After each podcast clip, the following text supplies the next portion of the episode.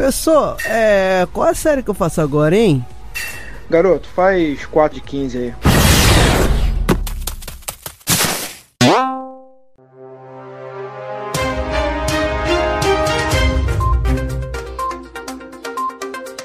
E vamos para mais um Drops com as notícias quentes da educação física. E no programa de hoje, menor reajuste salarial para profissionais de educação física, sociedade pode opinar sobre novo currículo do ensino médio, professora mais antiga que dá aulas de educação física há 41 anos na rede estadual de São Paulo e o sétimo Congresso de Ciências do Desporto. Primeira notícia é o reajuste salarial para profissionais de educação física no Rio de Janeiro, que deu muito o que falar. Esse temido reajuste de 2% para o salário dos profissionais de educação física foi considerado o valor mais baixo para a categoria no país e ele já entrou em vigor. O índice ele foi aprovado em uma convenção que reuniu os sindicatos das academias do município do Rio de Janeiro isso vai afetar cerca de 50 mil profissionais que atualmente recebem R$ 10,80 por hora aula. Tem um vídeo que está circulando na internet que tem deixado os profissionais de educação física ainda mais indignados é, com esse reajuste de 2%. Esse material que não teve autoria revelada mostra que desde 2014, funcionários de uma franquia de academia deixaram de ganhar cerca de 35 mil reais e ele faz essa conta subtraindo o valor que eles recebem de hora aula na academia do valor que estava estipulado pelo piso, né, pelo piso praticado pela categoria. Esse material também faz uma crítica para o Conselho Regional de Educação Física, o CREF1, que responde né, pela região do Rio de Janeiro e Espírito Santo, que por meio de uma nota, o CREF informou que não tem nenhum envolvimento com as negociações relativas a reajuste salarial dos profissionais de educação física, uma vez que não é de competência do órgão atuar nessa questão. O Conselho também frisou que sua atuação sempre vai ser em prol dos profissionais de educação física e que as questões referentes aos cálculos de porcentagem, bem como a aprovação, todas essas questões salariais têm que ser tratadas diretamente com os envolvidos. A matéria que foi publicada na página da Isto É, ela entrevistou alguns profissionais que eles não quiseram se identificar. Um dos profissionais comentou, abre aspas, estamos sendo prejudicados e não é de hoje. Os profissionais precisam se atentar ao que vem acontecendo na atual gestão dos órgãos que, que regulamentam a categoria. Se você colocar na ponta do lápis, com o dinheiro que nós deixamos de ganhar, seria possível comprar um carro novo ou dar entrada numa casa própria. Fecha aspas.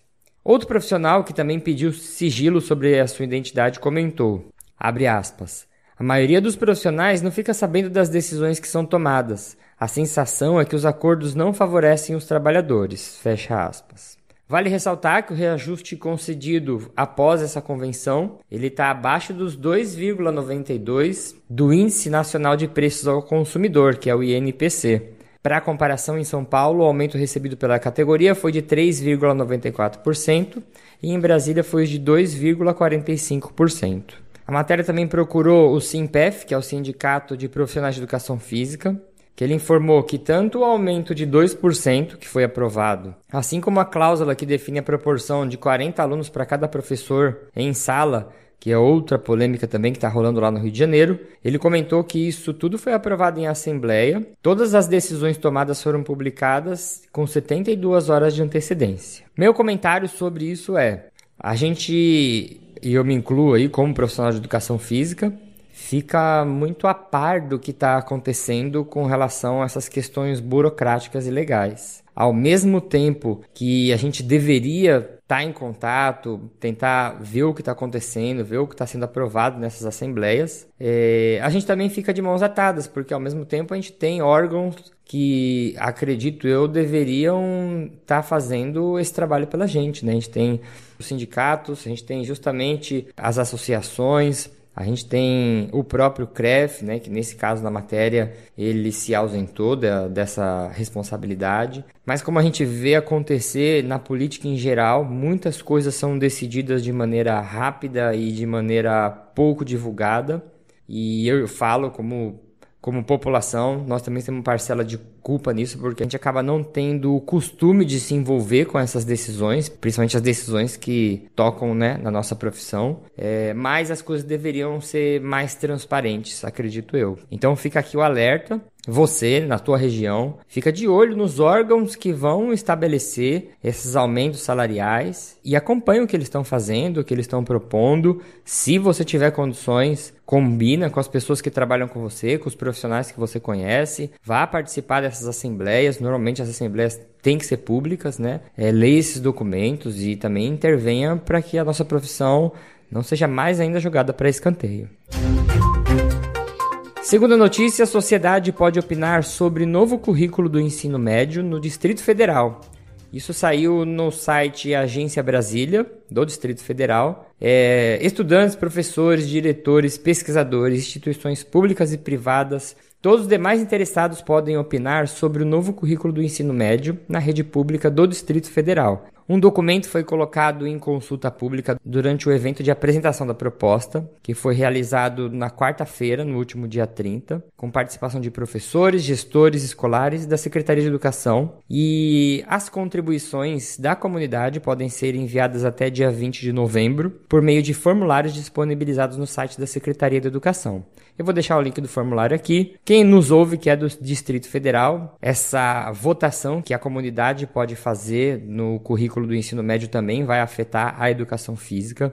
Eu achei uma proposta muito legal, por isso que eu trouxe aqui para o Drops, porque eu estava dando uma olhada no formulário. Você pode, de acordo com algumas opções que eles colocam, as opções são fechadas, mas você pode tentar mostrar o que a comunidade entende de interessante, né, para poder direcionar a montagem do novo currículo.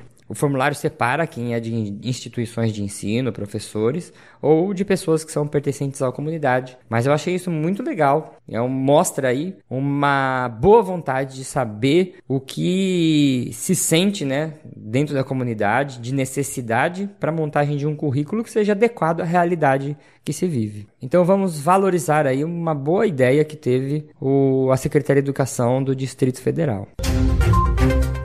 Terceira notícia: professora mais antiga em atividade na rede estadual de São Paulo. Essa notícia saiu na Folha. Em 1978, no interior de São Paulo, a professora Ângela Machado de Vasconcelos começava sua carreira na rede estadual paulista. Hoje a professora tem 71 anos e ela é a professora mais antiga que ainda está atuando. A professora, que poderia ter se aposentado já há mais de duas décadas, ela optou por continuar com as aulas de educação física e se alguém questiona ela por que dessa decisão, ela comenta que não sabe bem o que responder. Ela chegou a cursar medicina, já recebeu proposta para ser coordenadora, até diretora de escola, mas ela prefere dar aula nas salas. Ela fala que nada supera a alegria que ela tem de dar aula, de estar em contato com as crianças. E ela tem um comentário que saiu na matéria que ela diz, abre aspas, a gente aprende muito no convívio com as crianças, fecha aspas. Isso mostra a vocação da professora, né? O amor que ela tem pela sala de aula, né? Pela docência. Tem uma parte que é muito interessante na matéria, que ela fala que há 10 anos atrás a professora foi viajar e ela viu uma bola de rugby. Ela comprou essa bola, estudou sobre as regras e incluiu a modalidade nas suas aulas. E ela tem uma justificativa que eu achei fantástica. Ela comenta que trabalhar com outras modalidades foi uma alternativa que ela pensou de melhorar a inclusão dos alunos na aula.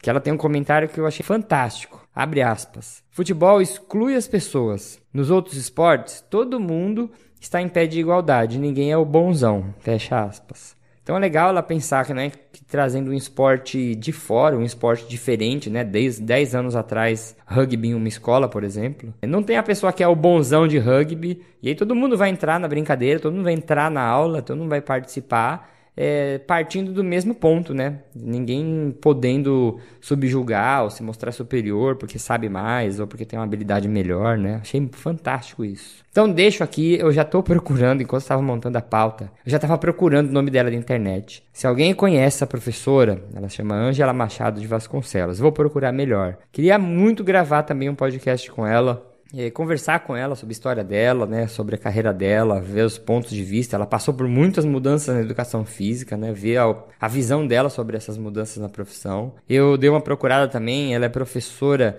de musculação para terceira idade lá no Ibirapuera.